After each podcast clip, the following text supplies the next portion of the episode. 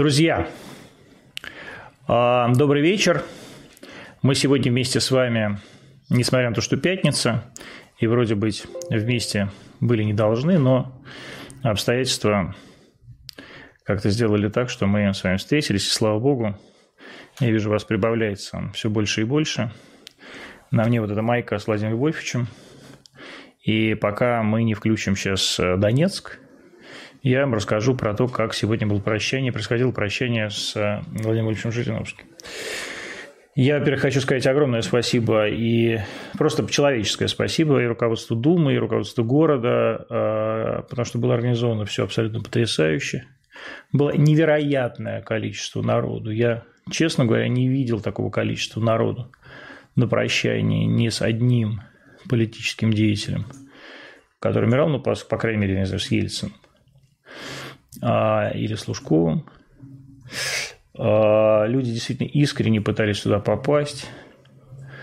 А, приехало огромное количество активистов ЛДПР, и вот я сегодня наконец понял, что ЛДПР – это огромная, действительно настоящая, работающая и рабочая партия с активом, с регионами, с активистами, и это тысячи, десятки тысяч человек, которые все были влюблены в человека, который эту партию создал.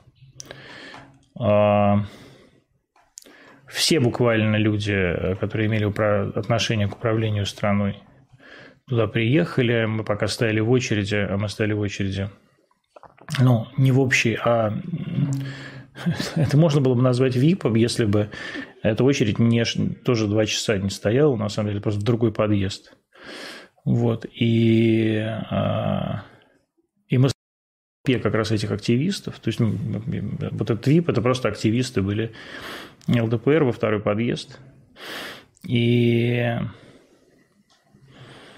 я хочу сказать, что я не помню такого единения, ни такого взаимопонимания и ощущения локтя, а как было а, сегодня на похоронах Владимира Вольфовича Жириновского, я имею в виду вот у этих людей. Было огромное количество знаменитых людей, наверняка вам их покажут федеральные каналы. Мы столкнулись на входе с Запашным, э, и то вместе с Запашным обходили весь этот охотный ряд, потому что не пропускали напрямую э, из охраны ФСО. Вот, и потом вместе еще стояли э, там до, что, около двух часов на улице, чтобы пройти в этот колонный зал. И было, конечно, абсолютно полное ощущение вот таких вот советских больших похорон. А я хочу выразить лично свое свои соболезнования семье Владимира Вольфовича, и партии, и тем людям, для которых он был дорог. Я вам честно скажу, это у меня первые вот такие вот официальные похороны со времен патриарха Алексия. Потому что для меня, в общем, тоже Владимир Жириновский был человеком, который прошел через, знаете, как, как, как Дымка Рохас, да, в фильме э, Петра Альмадовара «Все о моей матери» говорила «Трамвай желания переехал всю мою жизнь». Вот так же и Владимир Вольфович тоже переехал всю мою жизнь, и думаю, что переехал жизни миллионов людей в нашей стране. И это, конечно, безусловная потеря для всех, для нас, для всей России. И по меньшей мере без Владимира Львовича будет скучно. А если по-честному, без Владимира Львовича будет очень нестабильно. Он все-таки добавлял всей нашей системе какой-то стабильности. У нас есть Донецк? Сейчас у нас должен быть Донецк. А, Денис Пушилин у нас должен быть на связи. Я поэтому мне говорят, надо надеть на... А вот что, они, они без, без этой самой, без... У них вырвался шнур. Это что-то чтобы не фонил. Денис, я вижу вас. Здрасте. Но я вас сейчас пока не слышу, потому что я не знаю, куда подключить наушники. А вот я все знаю, все вижу. Господи, ну вот, ребят. Конечно, вот эти все детсадовские стримы. Алло, Денис. Да-да-да, здравствуйте, Антон. Здравствуйте, Денис. А, я, во-первых, хочу а, сразу же сказать, э, выразить свое огромное почтение и а, солидарность со всеми людьми, которые сейчас находятся в Донецке и в Донецкой Народной Республике, и которые ведут эту борьбу, ежедневную борьбу, вот уже 8 лет, а сейчас такую активную борьбу, да, за свою независимость от Украины. И первый вопрос, конечно, по Крамате. Да, а, то, что сегодня произошло в Краматорске, а, ну, для меня это, собственно, мы из-за этого этот стрим и сделали, да, потому что вот э, выступил Штайнмайер, да, с таким как бы, с инициативой учредить а, суд по военным преступлениям над Путиным и Лавровым. И тут же был нанесен вот этот ракетный удар по вокзалу в Краматорске. И совершенно очевидно, ну, как бы для меня, вот, например, это вещи очевидные. Я уверен, что это вещи очевидные и для любого человека, который живет в Донецке или, ну уж тем более управляет Донецкой Народной Республикой. Как вообще обстоят дела? Вот расскажите. И как вообще это случилось, как вы про это узнали? Ну, э, абсолютно верно сказано, что для нас очевидно, и для нас это очередное военное преступление со стороны Э, Украины. Для нас э, это очередной, э, очередная провокация украинского режима. Причины тоже понятные. Почему именно сейчас? Ну, тоже на то есть объяснение. Случай ночью начала утихать немного, а градус нужно поддерживать. Понятно, что есть необходимость сорвать эвакуацию граждан, отток граждан, потому что впереди планируется использовать такую же тактику в других городах. Ну, для нас по Мариуполю абсолютно тоже э, понятная тактика и стратегия, которую противник. Вот дайте объясним. Я узнал об этом из средств массовой информации изначально, да, ну а потом, естественно, уже более подробная, детальная информация есть, э, заложена была соответствующими э, структурами. Краматорск ну, ведь по-прежнему находится под контролем э, Украины, я правильно понимаю? Да, да, еще пока под контролем Украины, и это крупный город, а, и, безусловно, нам предстоит еще предпринять серьезные усилия, а, чтобы противник не уничтожил его так же, как и Мариуполь. Потому что Мариуполь нам придется а, отстраивать очень серьезными усилиями, без поддержки России, регионов России, конечно, нам пришлось бы тяжело. Ну, Турчак уже э, заявил э, дней 10 назад, что Мариуполь будет отстроен быстро и будет отстроен, конечно, за счет э, Российской Федерации. Я уверен, что так произойдет и вообще со, всем, со всеми городами и э, поселками городского типа, станицами Донбасса. Да, то есть все это будет отстроено за счет России. Я, честно говоря, у меня нет никаких сомнений, что если референдум произойдет, вернее, когда он произойдет, да, э, народ Донбасса ну, я знаю, я знаю эти настроения, все, все, все, все захотят в Россию, вот правда же? Ну, в этом не стоит даже сомневаться. У нас э, выбор сделан был еще в 2014 году. Ну, а с учетом тех событий, которые мы видели, ощущали все эти 8 лет, э, ну, наше, наше осознание правильности нашего выбора Вот э, вы просто пропадаете, и я, кстати, не понимаю, почему. Но это, наверное, у нас просто такой дисконнект по, э, из-за из э, Wi-Fi. Но, тем не менее, давайте расскажем э, тем нашим зрителям, которые нас смотрят на всех платформах. Значит, город Краматорск. А что это такое да, для Донбасса? А город Краматорск был когда-то в самом начале да, 2014 года и 2015, по-моему, даже году еще, он был под контролем Донецкой Народной Республики, да, а потом, так сказать, его захватили обратно украинцы. А правильно я понимаю? Ну, все эти события происходили в 2014 году. году, да? Да. И летом, э, когда э, наши подразделения оставили Славянск и вынуждены были выйти, Я не беру сейчас оценивать, правильно это решение было или неправильно. Тем не менее, это была вот такая ситуация, которая сложилась, и Краматорск попал в руки противника. Сколько там живет народу в Краматорске? Я вам честно на память сейчас э, не вспомню, потому что и ситуация менялась.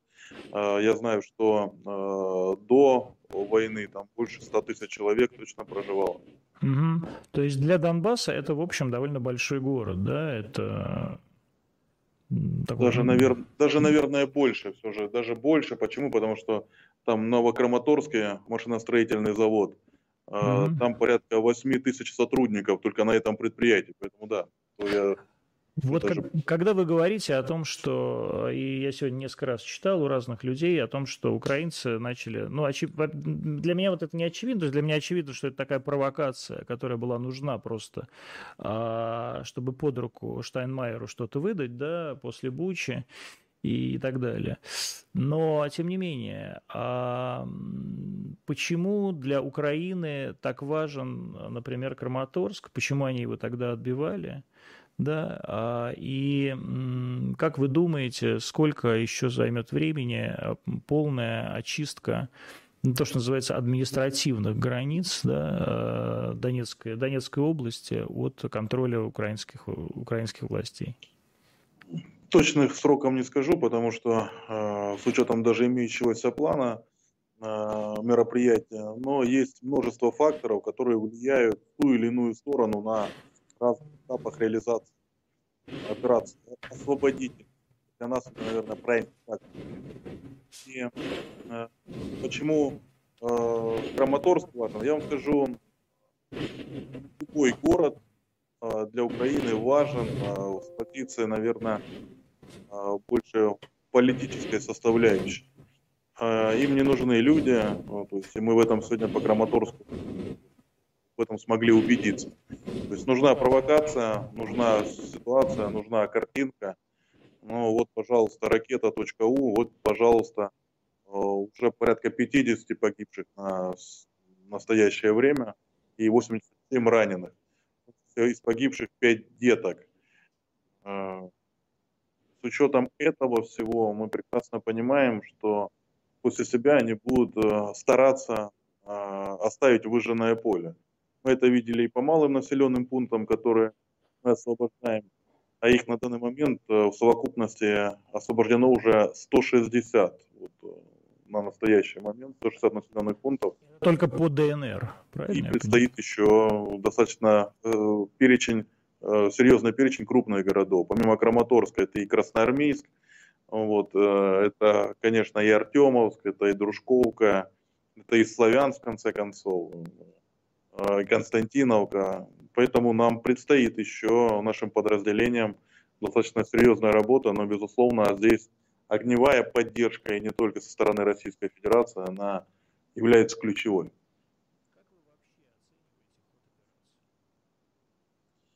А в целом а, мы прекрасно понимали, что операция будет сложная, но это был единственно возможный и верный вариант э, вот, и со стороны России – потому что если бы 21 э, числа не было бы признания со стороны Российской Федерации, если бы президент Российской Федерации не откликнулся на наше обращение с моим коллегой, то уже были бы сотни, сотни и сотни тысяч э, жертв среди нашего населения, среди гражданского населения вот, Донецкой и Луганской народных республик. А вот откуда а, такая уверенность? То есть вот украинцы прямо уничтожали бы людей? Абсолютно в этом уверен. Абсолютно э, уверенность в этом добавляет э, то количество вооружения, которое э, сейчас уже у нас находится в виде трофеев. Если бы не планировалась широкомасштабная зачистка, такое количество вооружения с большим, с большим поражающим эффектом, ну просто в нем не было бы никакой необходимости. А, с учетом э, тех планов в штабах, которые сейчас уже в наших руках, мы прекрасно понимаем, а, что бы происходило, ну, в частности, по Донецкой Народной Республике, я абсолютно точно понимаю, и точно это все было изучено нашими специалистами. Более того, я вам хочу сказать, это уже информация озвучивалась, планировалось единомоментное нападение как на Донецкую и Луганскую Народную Республику, так непосредственно на Крым, уже на Россию, то есть был, должен был совершен быть удар, причем и по сухопутному, ну, скажем так, э, по, по земле, так ну, и через, с моря. Через Перекоп, да? Да, да, да, совершенно верно. Также планировалось нанесение удара, ну, скажем так, относительно э, э, небольшого, относительно, говорю, по территории Беларуси. По сути, должны были расти, в принципе, растянуть внимание, рассредоточить. То есть это вот такая была задумка. А вот тут э, спрашивают, э, я просто параллельно читаю чат. Антон, вы хотя бы одному его слову верите? Я верю словам Пушилина, честно, потому что я, ну, как бы я знаю Украину, я знаю ситуацию в Донецке, и, честно говоря, у меня у самого менялось это, это ощущение, да, и эти мои собственные, да, представления о том, как развиваются события. Мне когда-то казалось, что можно с Украиной в чем-то о чем-то договориться. Я честно был, восх... как, как и многие люди, в эйфории, когда избрали э, Зеленского, не потому что Зеленского, а потому что 75% населения Украины проголосовали за мир, а видим мы вот то, что мы видим, да, видим мы настоящую войну, которая никак не заканчивается. А когда должен пройти референдум? Ну, смотрите, на самом деле мы сейчас концентрированы э, на первоочередной задаче, это выход на конституционные границы Донецкой Народной Республики. То есть на а администра- этого... административные границы Донецкой области, да? А, да, совершенно mm-hmm. верно. То есть та территория, на которой проходил референдум в 2014 году. И в рамках которой мы являемся признанными со стороны Российской Федерации. Многие люди э, задают себе такой вопрос, а чего так все долго? Неужели при э, таком огромном э, усилии, да, которое российская армия, а лучшая совершенно точно армия в Европе, а может и в мире сейчас э, предпринимает на территории э, Малой Новой России, почему так долго идет вот это освобождение? Сколько там, то есть сколько же там украинских... Я перечислю вам причины, вот, э, потому что многим, и мне в том числе, хотелось бы, чтобы все произошло быстро, а лучше молниеносно. Но есть ряд объективных фактов. Во-первых, мы сейчас, э, и Россия э, в том числе, сражается не только с украинскими войсками, не только с украинскими подразделениями, нацбатами и прочими неонацистскими а, батальонами а, сражаются, по сути, там, с множеством опосредованно стран. А, потому что то количество вооружения, то количество инструкторов, в том числе и ЧВКшников, которые там находятся, они вносят определенную, скажем так, ситуативную составляющую. А вот сколько их? Вот их сколько участков. количественно Второе. людей, которые Второе – это методика, по которой работают наши подразделения и подразделения Российской Федерации. Э, здесь эм, есть, э, а, по мнению многих, излишний гуманизм, но по-другому было бы неправильно. Э, можно стирать с лица земли населенные пункты, но есть у нас ощущение, что это наши города, а тем более это наши люди, гражданское население, дети, женщины. Конечно же, мы не можем себе этого позволить. И есть ряд примеров, которые очень четко объясняют, почему операция идет медленно. А, вот когда вот фраза уже для многих становится избита, а для нас нет, для нас это реальность. А, противник покрывается людьми как живым щитом. На практике это выглядит а, в разных вариациях. Вот одна из них это когда наши подразделения продвигаются по городу, а я вам скажу, городские бои ну, скажем, там, там каждый дом это крепость.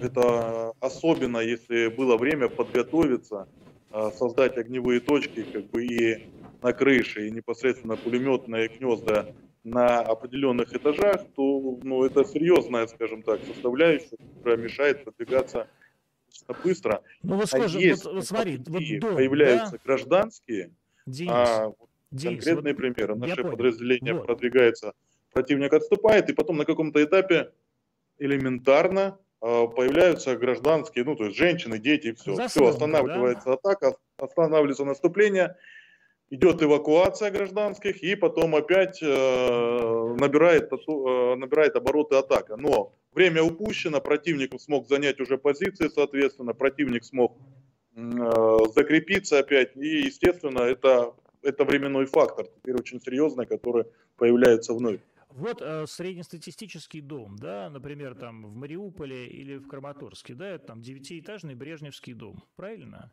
Такой вот панельный. Да, а, да. В нем а, сколько может в одном подъезде а, окопаться а, вот этих украинских а, нациков? Ну, смотрите, а, как правило, они занимают несколько этажей, а, причем они чередуют а, гражданские, то есть людям, а, помимо часть из людей находится в подвале, кому повезло, наверное, то есть если можно так сказать, часть людей находится на этажах, и этажи чередуются, то есть они некоторые этажи не забирают под себя, на некоторых этажах остаются гражданские. И обязательно крыша, обязательно снайперский расчет, обязательно гранатометный расчет. И вот в таких условиях, то есть, скажем так, э, с учетом э, круговой обороны, с учетом того, что, как правило, это э, многоэтажка не одна, а их находится несколько, то есть в одном там квадрате, в, одном, в одной, скажем так, э, плоскости, то, ну, вот достаточно серьезно.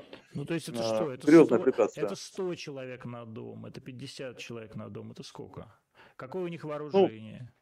Ну, я вам скажу, что, как правило, э, то есть это от 10, наверное, до 100 человек, в зависимости от ситуации, в зависимости э, от э, того, какое это подразделение, смотря какие задачи стоят у подразделения. Из вооружения, помимо стрелкового, то есть это обязательно э, снайперский расчет, обязательно гранатометы, обязательно пулеметные гнезда. То есть это в обязательном ключе. Что происходит с Мариуполем? А, и как скоро Мариуполь будет взят? Вот сегодня я читал а, у кого-то, что на 95% уже очищен Мариуполь, осталось действительно только а, те люди, которые э, остались да, внутри огромной совершенно территории Азовстали. Но тем не менее, вот по ощущениям, сколько еще должно пройти времени? Вы знаете, я за этот период очень а, много раз слышал что и сам а, повторял, что считанные дни, но эти считанные дни все повторяются и повторяются. И а, то, что называют проценты, ну, давайте будем объективны, это очень условно, потому что диверсионные группы, они вырываются периодически в близлежащие районы и микрорайоны и наносят определенный ущерб причем и гражданским, и нашим подразделениям, то есть здесь э, они в какой-то степени не разделяют это. А если брать Азовсталь, если брать Ильича, то это вот каждый из заводов примерно по 10, по 11 квадратных километров. Ну, то есть а, это город, город прямо. Совершенно верно вы говорите, то есть немало таких городов. А здесь коммуникации, причем коммуникации советские, то есть с определенным запасом ресурса, и 6 э, уровней вниз, если говорим про Азовсталь. Ну, вот, например, э, э, те морпехи, которые совсем недавно сложили оружие, вышли, и вот они говорят, ну, на каком-то этапе нас уже это перестало волновать. Ну, то есть, и работает авиация, работает артиллерия, а вот цитата, говорит, ну, вот на минус четвертом, скажем, там уровне, ну, уже даже в чашке чая, там, ну, то есть вода не это самое, ну, что-то шумит сверху, ну, вот и все, все, что происходит. А, так что там предстоит еще потрудиться, и здесь не стоит недооценивать противника. А, да, абсолютно с поломанной головой, то есть с поломанной идеологией, то есть вот, вот в а, неонацистской там идеологии там и прочим, да, вот все что угодно можно говорить. А, но это люди, заряженные на смерть. Причем я говорю даже не только о психотропных там препаратах, которых находим мы множество, да, вот на местах базирования противника. А, но вы знаете, что весь этот период то есть, шла очень серьезная прокачка. И они верят в то, что они делают. Ну, вот э, такого противника, а с учетом того, что так или иначе, но они русские люди. А если русский человек во что-то верит, О, да. он, абсолютно не боится Если, там да, смерти, это он, правда. если понимает, за что он там отдает жизнь, а они внушили, то есть вот, э, да, это чуждая идеология там для нас, там, да, это преступная идеология, но они в нее верят, есть, и поэтому они э, стараются сражаться там до последнего. Те люди, которые выйдут с белыми флагами, те люди, которые э, покаются, э, каким образом с ними, какое их будущее, как думаете? Ну, это единственная возможность для них сохранить жизнь. Ну, нами а, своб... ситуация... а свободу, а, э, так сказать, нормальную жизнь, будущее? Смотрите, э, здесь стоит разделять, о ком мы говорим. Если мы говорим о регулярной украинской армии, это вопрос, ну, наверное, решится э, достаточно просто. Если мы говорим о неонацистах, у которых там не то что руки по локоть там, в крови, а что они такие чудовищные преступления делали, я не знаю, у меня нет быстрого решения. Я прекрасно понимаю, что э, у нас в Донецкой Народной Республике есть смертная казнь. Но, послушайте, мы все же живем в цивилизованном мире, трудно к этому подходить. Это дискуссионный вопрос. Но то, что должен быть суд, и суд должен выносить решение, если они сложат непосредственно э, оружие и выйдут с белым флагом, вот да, это тогда уже переход, наверное, в эту плоскость решения вопроса. Только суд и тогда соответствующее решение. Денис, спасибо большое, что включились к нам. Уже 20 минут вы, до 25 минут вы с нами. Спасибо. Отпускаем вас. Спасибо. Спасибо. Счастливо. Спасибо. Может, до встречи в Донецке. А, Езжайте. А Сергей Михайлович Миронов у нас должен быть сейчас, вроде уже на связи, и мы сейчас с ним поговорим про Владимира Вольфовича Жириновского. Еще нет, да. И две, через две минуты будет Сергей Михайлович, глава партии «Справедливая Россия за Родину». А я пока вот что вам хочу сказать. Мы с моей начальницей великой Маргаритой Симоной Симонян думали, как э, помочь э, людям, которые страдали, так сказать, и страдают, нашим парням, которые воевали. Я предложил организовать фонд, но Рита сказала, что фонд, наверное, не нужно. Нужно оказывать адресные адресную помощь, поэтому а вот есть мой телеграм, посмотрите, вот телеграм Красовкин. Если вы на него подпишетесь, зайдете в э, так сказать, рубрику «Обо мне», а там будет контакт. Если вы хотите помочь людям, э, ну, на самом деле надо помогать финансово, а мы уже тут разберемся как. Я вам гарантирую, что каждую копейку, каждую копейку, которую вы э, дадите, это каждая копейка. А более того, с вашими личными пожеланиями, вот я там с такую копейку хочу, например, на раненого солдата, или там я такую вот копейку на семью погибших в Краматорске. Мы эти копейки донесем обязательно, вот поверьте мне, как человеку, который когда-то сделал фонд спеццентр и ни разу не обосрался в этом смысле. А я точно их не украду, и мы еще своих добавим ровно столько же, сколько я лично своих добавлю и добавляю. Вот, а, и, пожалуйста, вот, вот Телеграм Красовкин, это мой Телеграм Антон Вячеславович. Сергей Михайлович Миронов у нас на связи.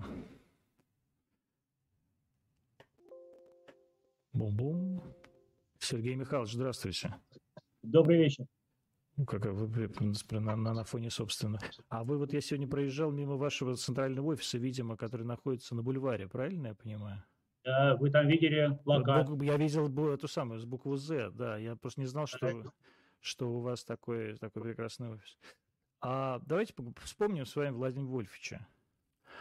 А все-таки это человек, которого вы знали ближе, чем я точно. Работали с ним каждый день, были главой фракции тоже, как и он. А вот что для вас самое значимое от него оставшееся? ну, прежде всего, искренние слова соболезнования родным и близким всей партии ЛДПР, потому что, конечно, Владимир Вольфович э, был ярчайший политик, э, очень профессиональный, и должен сказать, что он был настоящим патриотом нашей Родины. Он отстаивал национальные интересы России, своих избирателей, очень рьяно, энергично, э, не, скажем, забывал э, не леза словом карман, это ему дать должное. И мы помним, что практически в каждую через экраны телевизоров он приходил почти каждый день. И, конечно, утрата очень большая, и в Государственной Думе мы это чувствуем. Уверен, что его избиратели, его поклонники это чувствуют. Но и действительно, это был незаурядный политик. И еще раз хочу подчеркнуть, большой патриот России. Вы сегодня, я точно знаю, я просто видел фотографии, были, вот я был на прощании с э, Владимиром Вольфовичем в колонном зале Дома Союзов, а вы были на отпевании в храме Христа Спасителя, который проводил патриарх. Вот расскажите пару слов, как это было? Это в 8 утра началось ведь, да?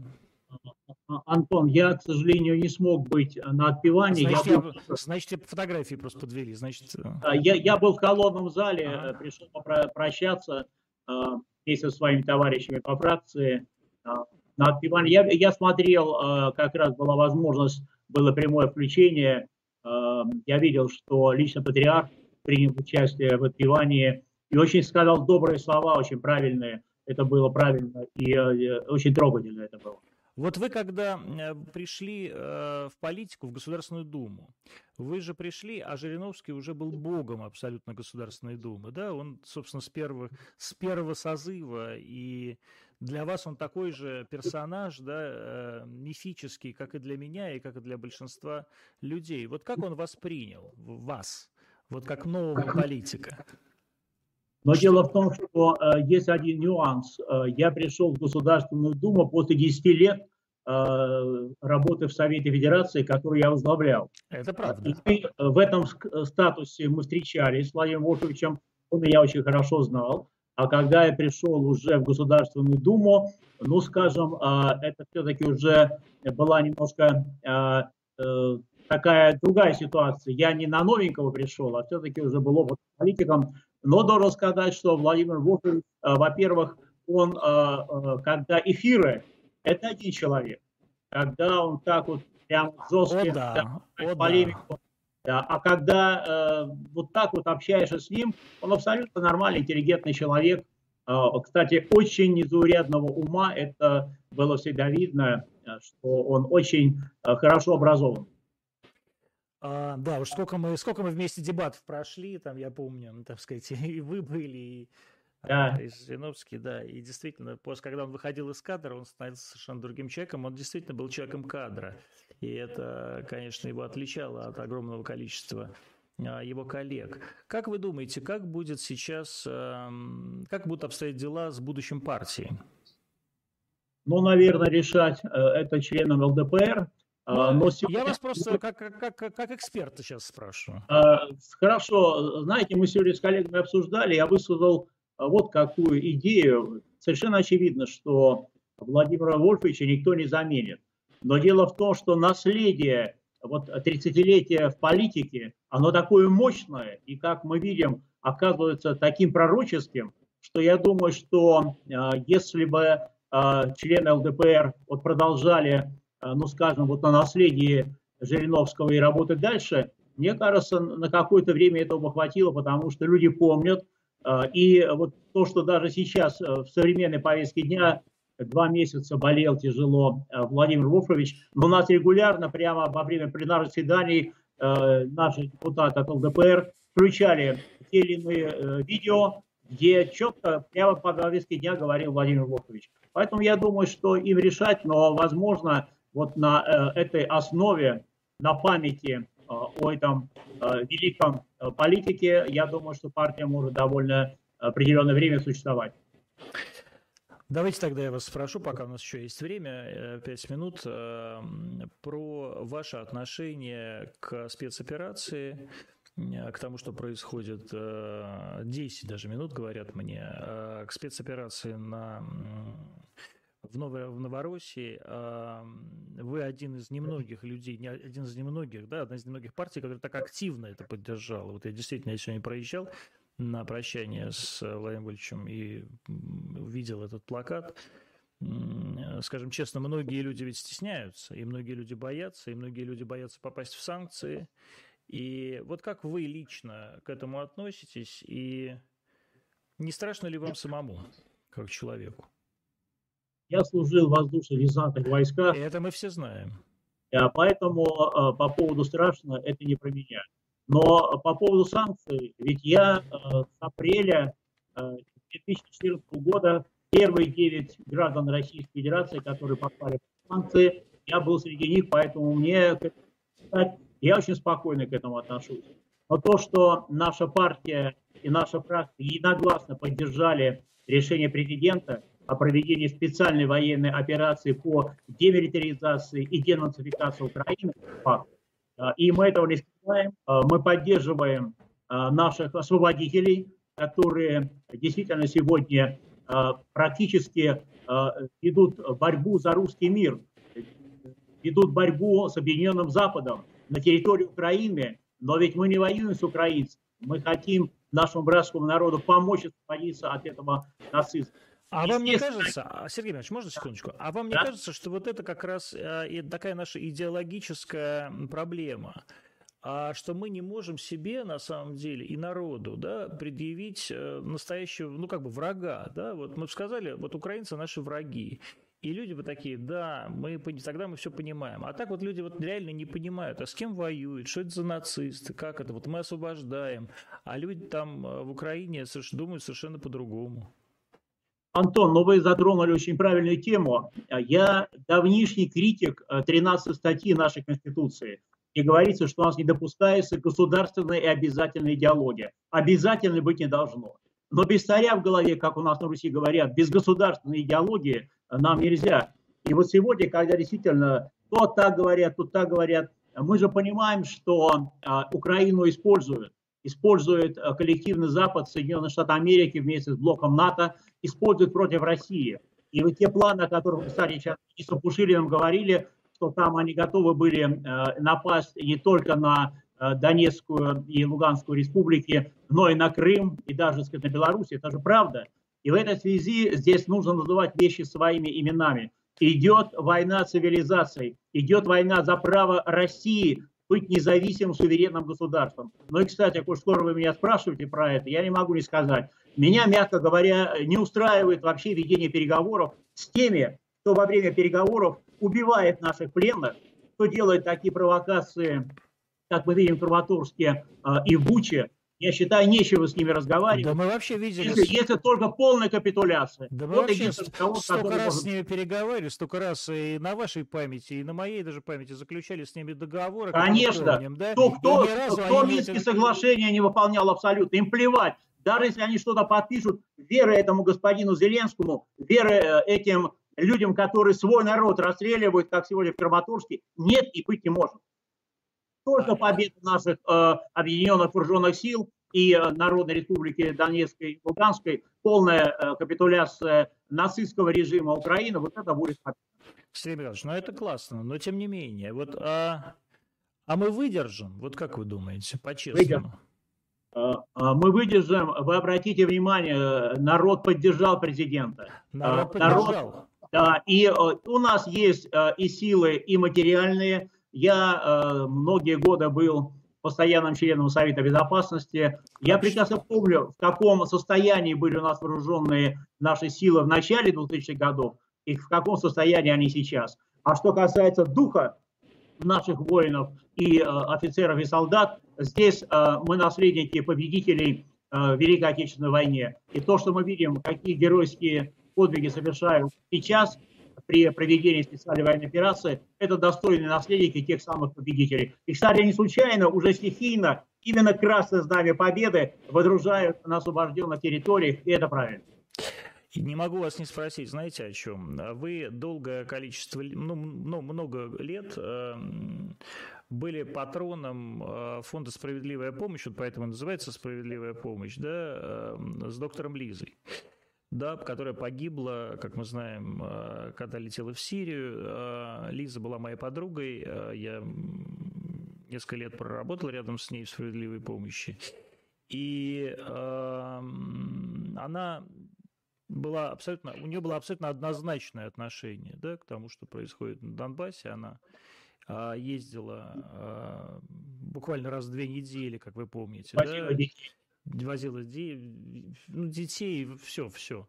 Вот следите ли вы за тем, что сейчас происходит с ее наследием, да, с э, фондами, которые теперь уже несколько этих фондов, и все они борются за ее имя. Как вы к этому относитесь? А, на самом деле для нас и для нашей партии, для меня существует там, где Наташа Авилова. Mm-hmm. Совмещение нашей партии с этим. Более того, если мой телеграм-канал найти, там является 3434. Это цифра, на которую можно деньги. Именно мы работаем с фондом э, справедливой помощи. Фонд сейчас возглавляет Силова. И они все правильно делают и работают в том числе я понял. Спасибо большое, Сергей Михайлович. Спасибо. Я, спасибо, надеюсь, я надеюсь вас увидеть у себя в программе Антонима для нормального... Приглашайте с удовольствием. Я, очень, я вас прямо вот сейчас приглашаю. Приходите, пожалуйста, в Антонимы. Я для большого такого вдумчивого интервью. С удовольствием. Спасибо. Спасибо вам, Сергей Михайлович. Я спрашиваю своих коллег, сейчас у нас... Э, а, понятно. А, значит, у нас через 20 минут будет э, через 8, господи, я, я уже запутался, кто с кем, когда будет. А вы можете задавать вопросы мне, но давайте я еще раз вам напомню. Давайте еще раз поставим телеграм-канал мой. Значит, друзья, вот телеграм-канал Красовкин, да, это вот он Красовкин, телеграм-канал Антон Вячеславович, его адрес Красовкин. И там есть э, контакт для связи.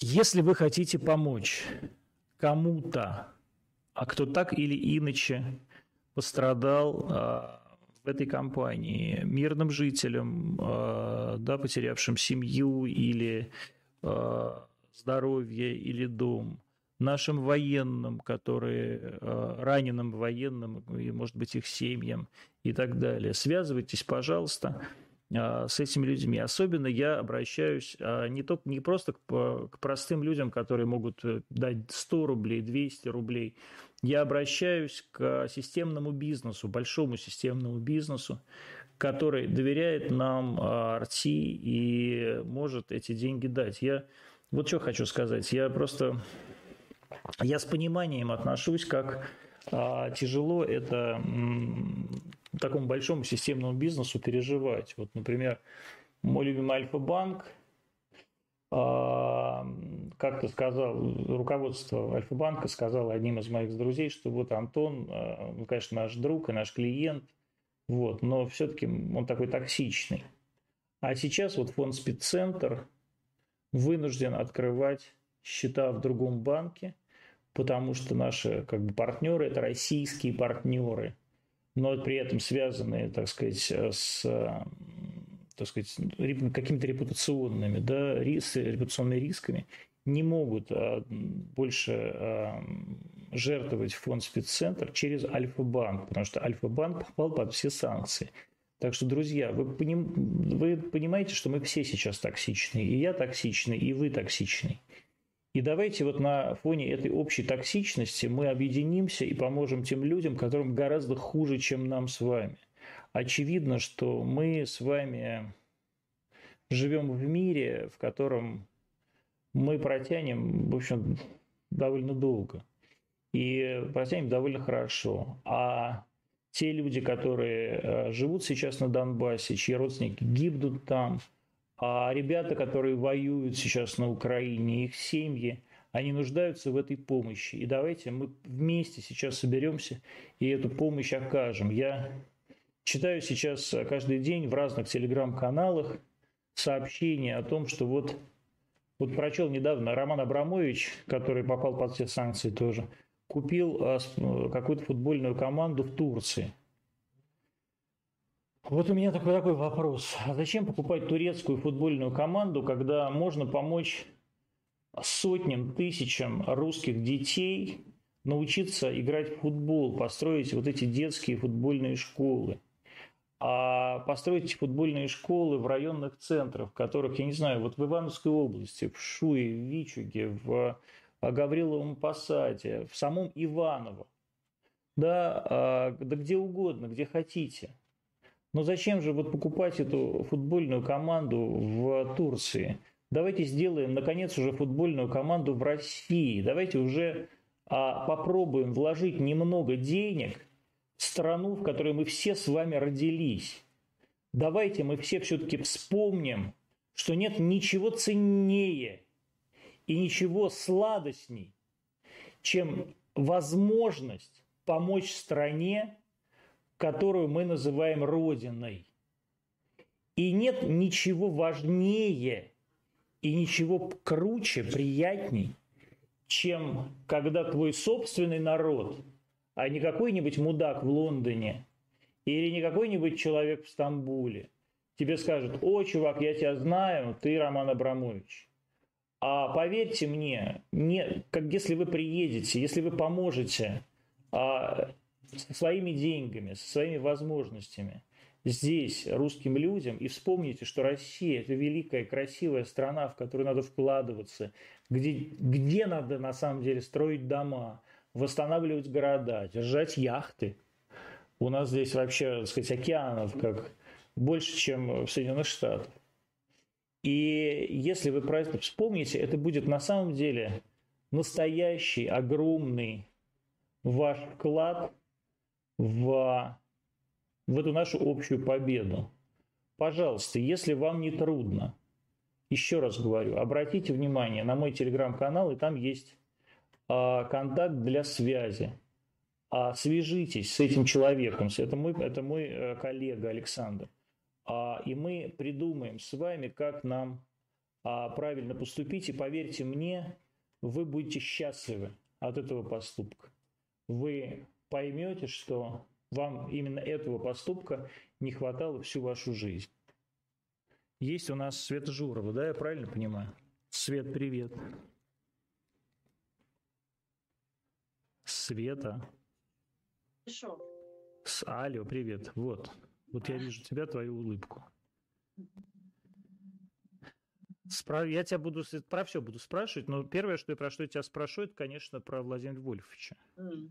Про твои воспоминания о нем. А, как ты вообще первый раз его увидела? Как первый раз он тебя увидел? Что он тебе сказал? Как вообще вот это знакомство ваше произошло? А, да, мы сегодня прощались с Владимиром Вольфовичем, и, наверное, для меня было, правда, важно а, прийти на вот это прощание, и, потому что, когда я в седьмом году появилась в Думе, молодая девушка, зампред Госдумы. Ты, уже ты была уже зампредом в седьмом году, да? Как раз меня, и это и был тогда такой, скажем, ну, можно сказать, эксперимент, потому что в столь юном возрасте, да еще... А лет, подожди, а лет, тебе, лет тебе сколько в седьмом году-то было? 35. 35? 25? 35. 35? Да. Господи. Почему мне кажется, что ты такая, что ты гораздо моложе?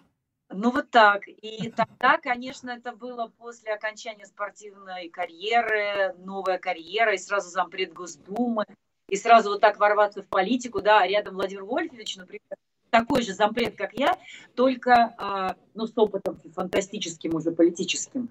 И поэтому, и мы же на букву «Ж» оба. И а, у нас есть такой принцип, когда не знают, как посадить, надо сажать по буквам ну, чтобы по алфавиту, никому обидно не было. И поэтому на многих мероприятиях мы с Владимиром Вольфовичем рядом. А, и могу сказать, что он ко мне всегда очень так хорошо относился, при этом, опять же, почему у меня хорошие воспоминания, потому что я по-женски нашла такой к нему ключик, подход, а, потому что, будучи зампредом, курирующим тему молодежи культуры, образования и спорта, Владимир Вольфович очень любил, ну, это известный факт, ходить на парламентские слушания, связанные как раз с тематикой, особенно молодежи и культуры. Он не пропускал ни одного парламентского слушания, а у нас есть такое, ну, внутреннее правило. Тот зампред, который курирует, тот и является модератором, по большому счету, этих парламентских слушаний. И Владимир Вольфович как бы на моей площадке являлся гостем. Но я всегда к нему очень относилась, возможно, в отличие от других зампредов, он у меня всегда выступал первым. Хотя по статусу должен выступать сначала министр, да, а потом там, соответственно, какие-то докладчики, и уж потом не курирующие тему зампреда. Вот мой принцип был, что Владимир Вольфович выступает первым. Но все-таки, Я... все-таки он бог. И он, не могу сказать, что он не сорвал ни одних слушаний. Он их всегда давал настолько правильный э, посыл, что потом они проходили как по И я ему безумно за это благодарна, потому что для меня это был опыт, ну, скажем, для меня, ну, я, я этим не занималась до этого, и мне нужно было вот сразу научиться. И вот Владимир Вольфович здесь был, э, несмотря на что мы с ним в разных оппозиционных, ну, в разных партиях, но как бы в оппозиции. Но при этом э, я была ему безумно благодарна, что он мне вот так помогал.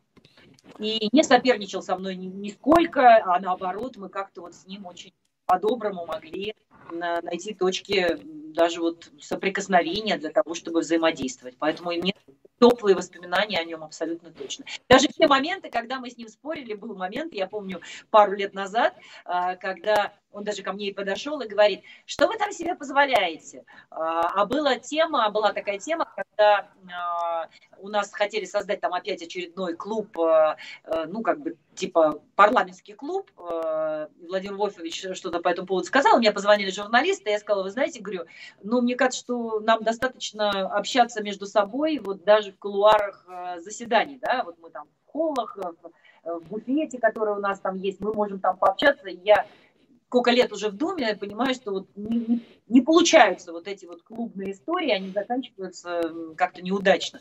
И он ко мне подошел, говорит, не факт, может у нас что-то сейчас и получится, может мы создадим такой вот клуб. Ну, скажи, ску, скажи, скучно без него будет, да, сейчас в Думе?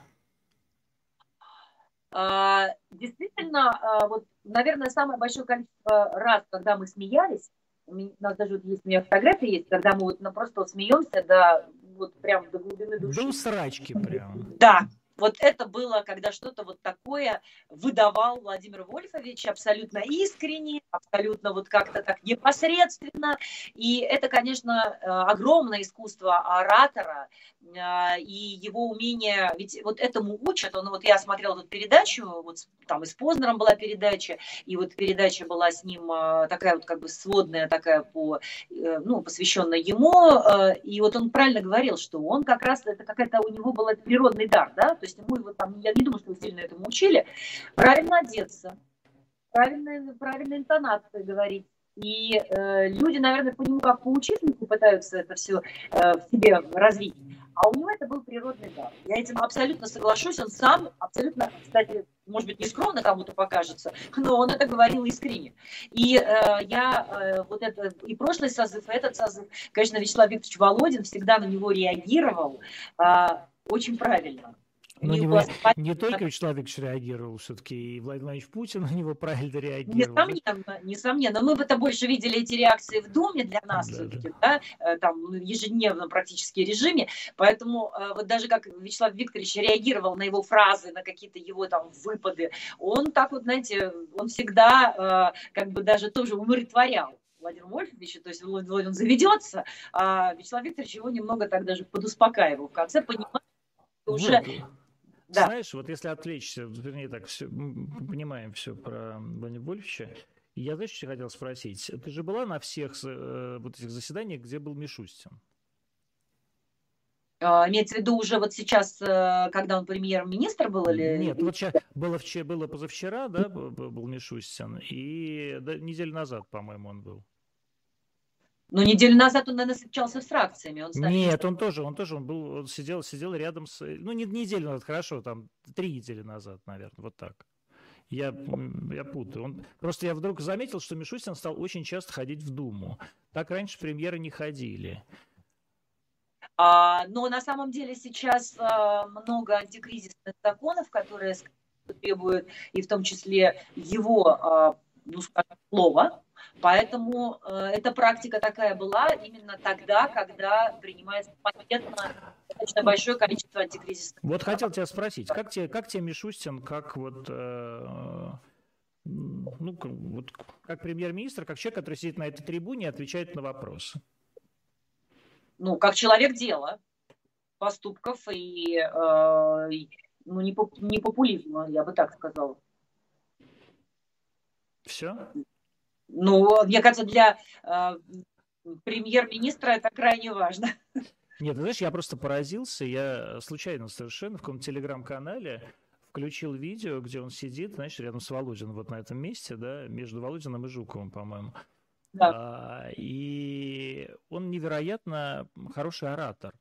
Угу. То есть он очень четко, без запинки, без вот этого, э, как по-английски это называется, хезитирования, да, а, формулирует мысль очень, знаешь, как-то с экспрессией, легко, легко. легко и при этом сознанием предмета. Я вот сейчас не пытаюсь, так сказать, подлизаться к премьер-министру, потому что мне, я не работаю премьер-министром, не, не получаю от него деньги, я просто действительно был удивлен вот этому.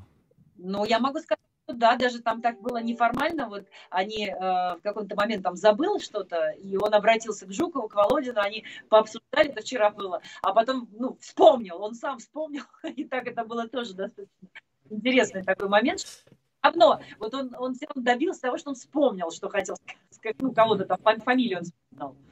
Вот что хочу тебя спросить. Последний вопрос. Вот я сейчас э, перед того, между, между э, ну, перед, перед, там, перед тем, как ты включилась, говорил о том, что вот я вот про прочитал, что Роман Абрамович купил какой-то клуб вместо Челси, купил клуб, клуб в Турции.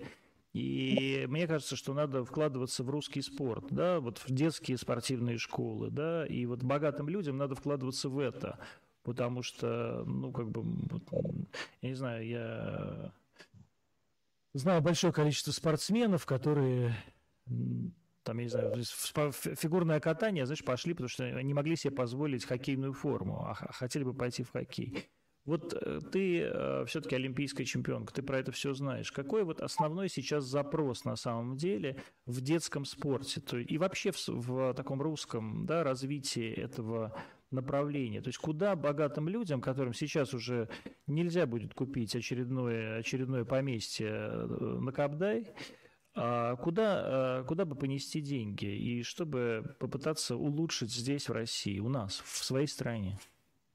Ну, тут э, двоякий вопрос. Во-первых, э, Абрамович всегда бизнесу, поэтому наверняка почему он покупает турецкий потому что это, скорее всего, еще и и очень важно, я вот это могу сказать точно, искать э, тех людей, которым, э, ну, или завести их как-то интересно, да, вот завести с точки зрения аргументировать, почему он должен потратить деньги вот сюда, а не в какое-то другое место, ему должно быть интересно этому человеку. Иначе они тратить никто не будет, ни один олигарх, ни один богатый человек не способен на это просто взять и отдать свою карман. Мне это кажется странным. Мне кажется, что я не понимаю, почему... Это интерес... наша специфика. Это наша специфика нашего, вот, нашего ментальности. Извини, пожалуйста, вот, а мне кажется это странным.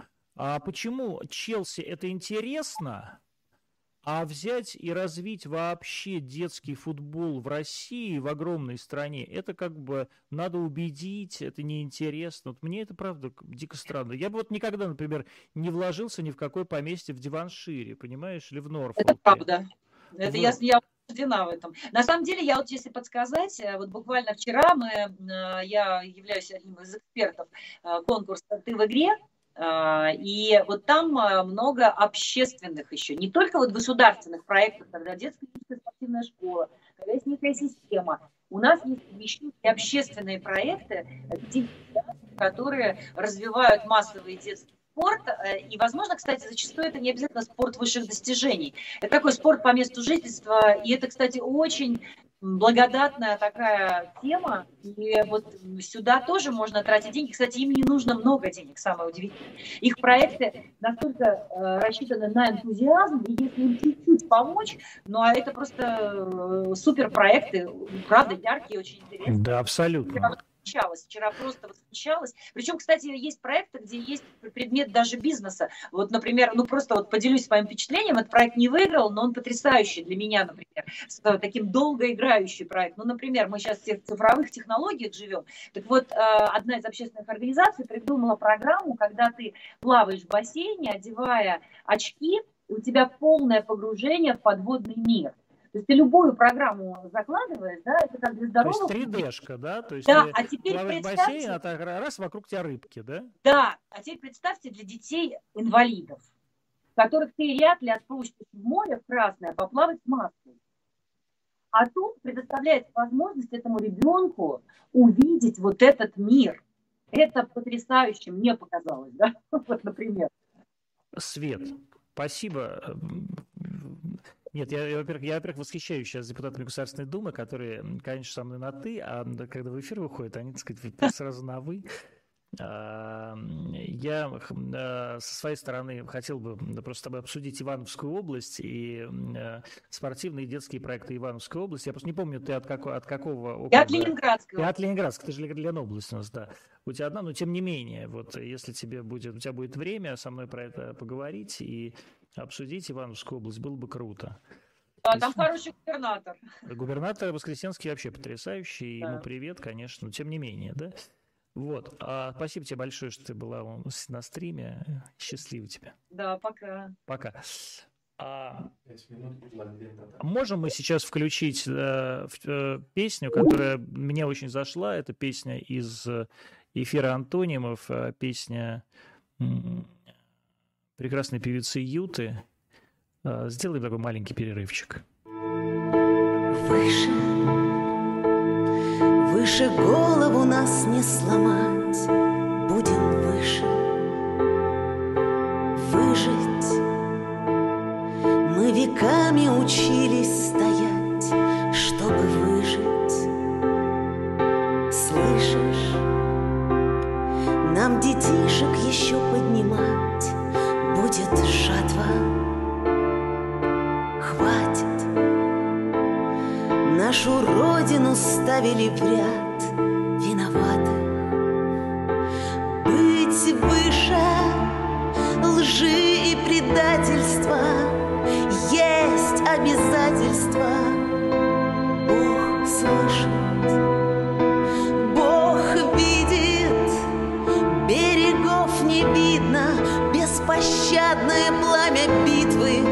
мальчишки уходят в пламя. Ради мирного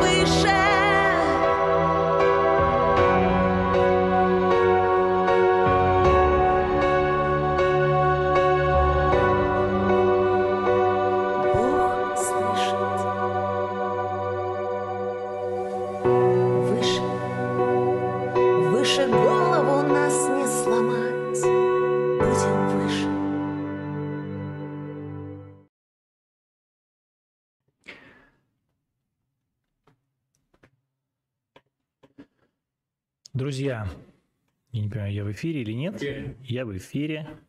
Друзья, если все-таки я хочу видеть ваши вопросы, сейчас у вас еще будет Владлен Татарский, он находится в Мариуполе а, через какое-то время.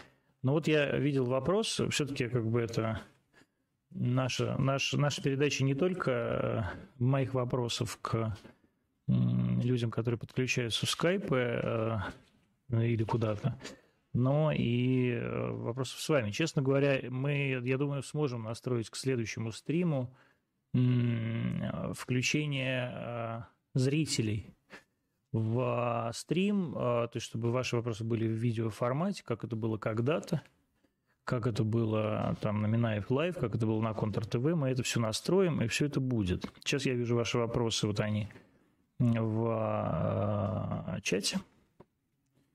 А, спрашивают про интервью Пескова. Значит, я, я не могу, естественно, как вы понимаете, эм, комментировать интервью Дмитрия Сергеевича, потому что Дмитрий Сергеевич, во-первых, человек, которого я очень уважаю и ценю, и считаю его одним из самых выдающихся профессионалов в области медиакоммуникаций, так скажем.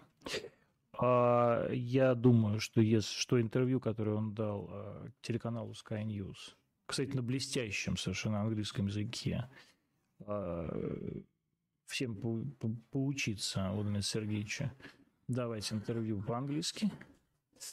Я думаю, что оно было, естественно, согласовано с начальником. И все, что Дмитрий Сергеевич сказал, это были темы, которые начальник просил донести, в том числе и про потери наши. И, наверное, это очень важно тоже понимать э, и нам, и тем людям, которые, с которыми Песков говорил, да, то есть западной аудитории, что потери наши огромные. Ну, в смысле так, потери, это действительно мы...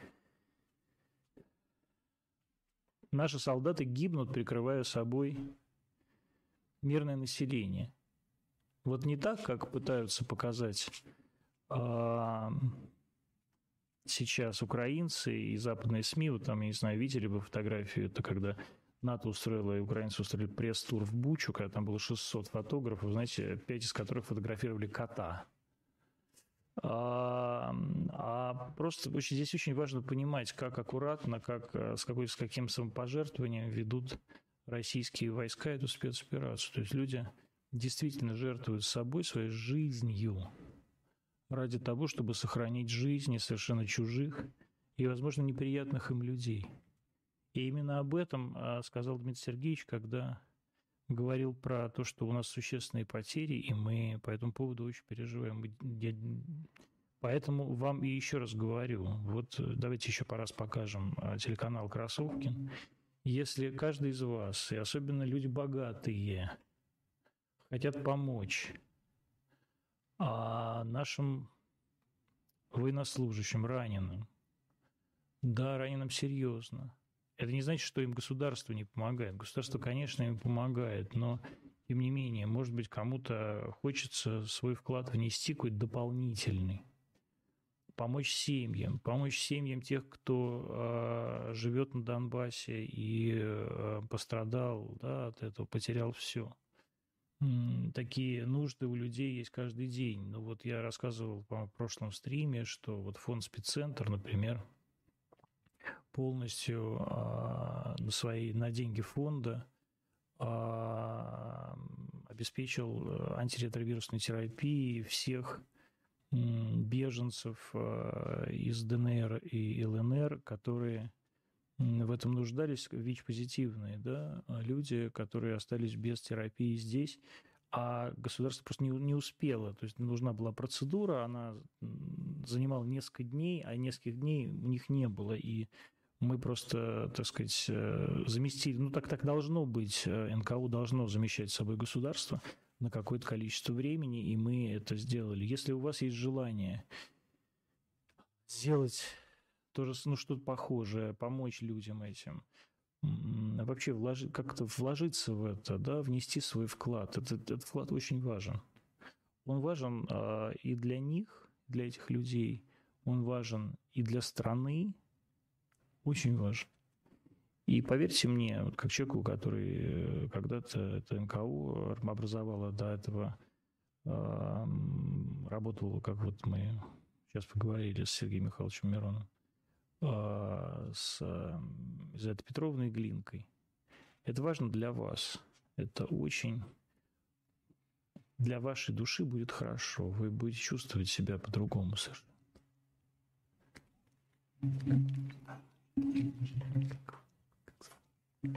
Так, а у нас а, сейчас Владлен. Слышите ли вы меня? Да, я слушаю вас внимательно. Здравствуйте. Я правильно понимаю, что вы находитесь в Мариуполе сейчас? Я, наход... я прямо сейчас нахожусь под Мариуполем, но каждый день выполняю боевые задания в Мариуполе. Что такое боевые задания? Вот расскажите. Я, э, значит, у нас добровольческий воздухоплавательный отряд с моим другом, и мы на э, китайских дронах э, ведем разведку переднего края обороны противника.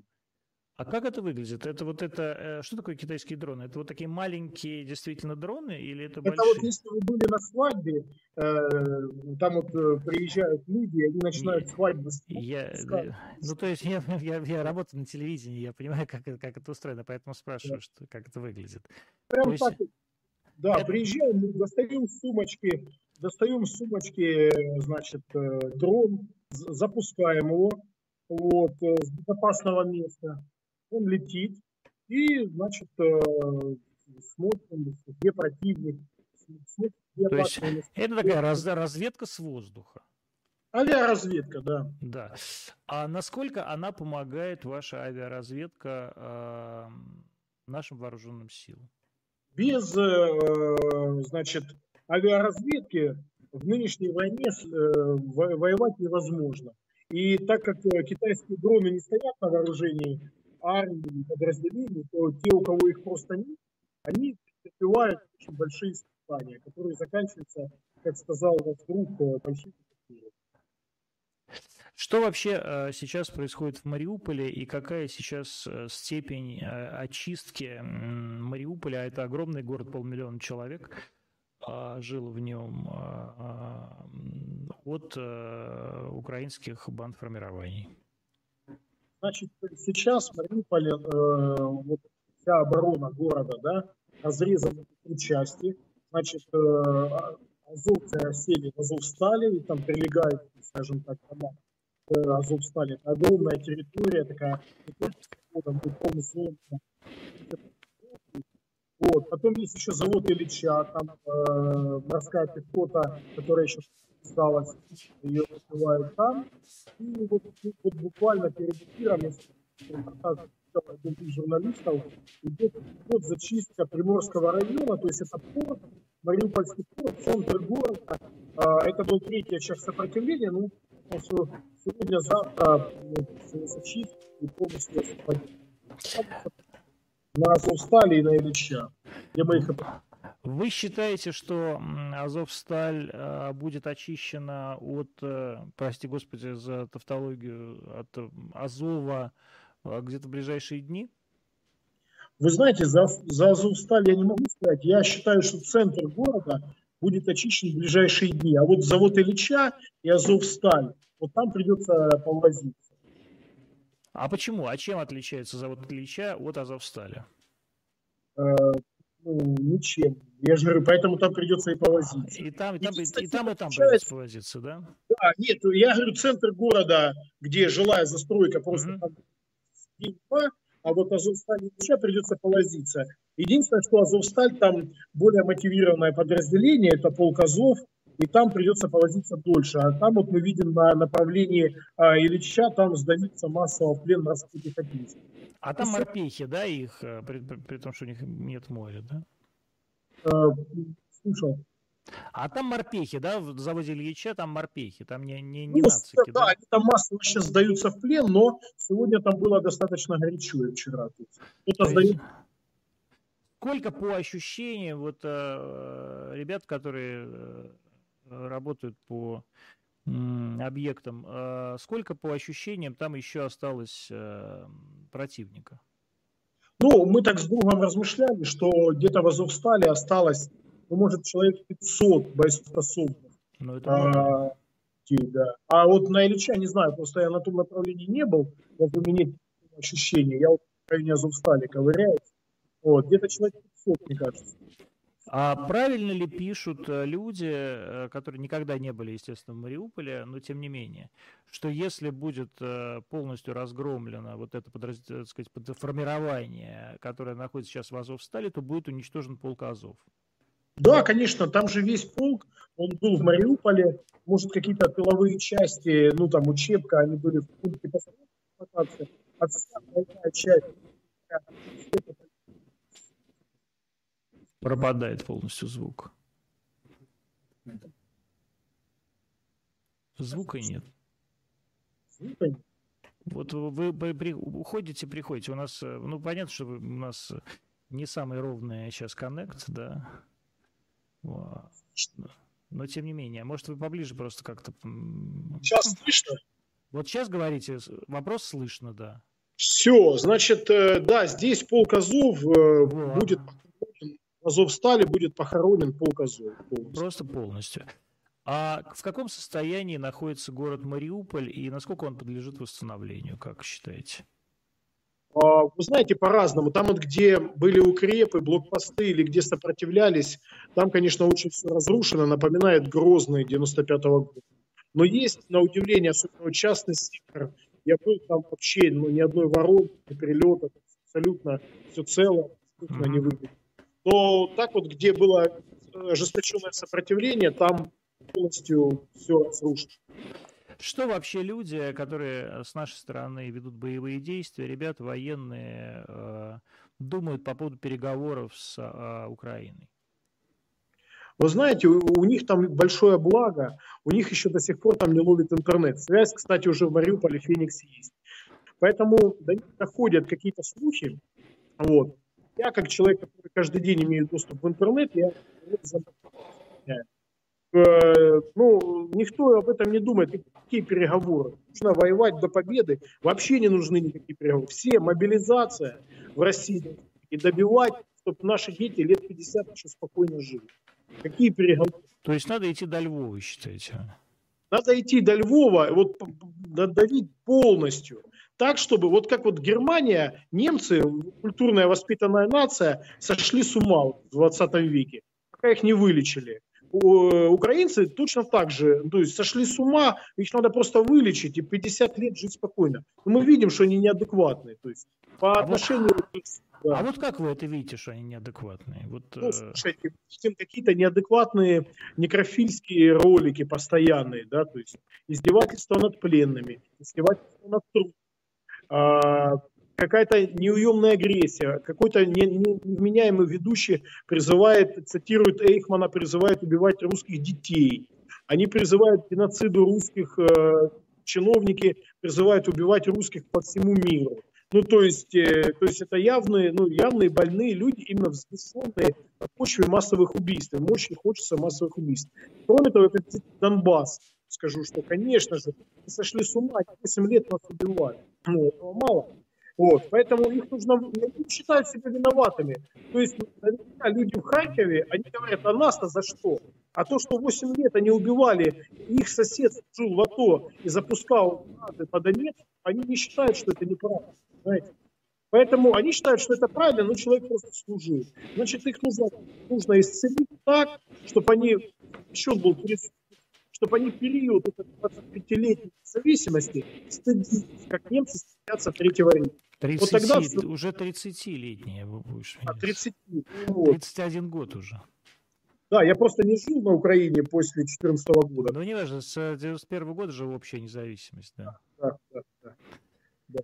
Владимир, спасибо огромное за включение. А... Спасибо. Спасибо. А...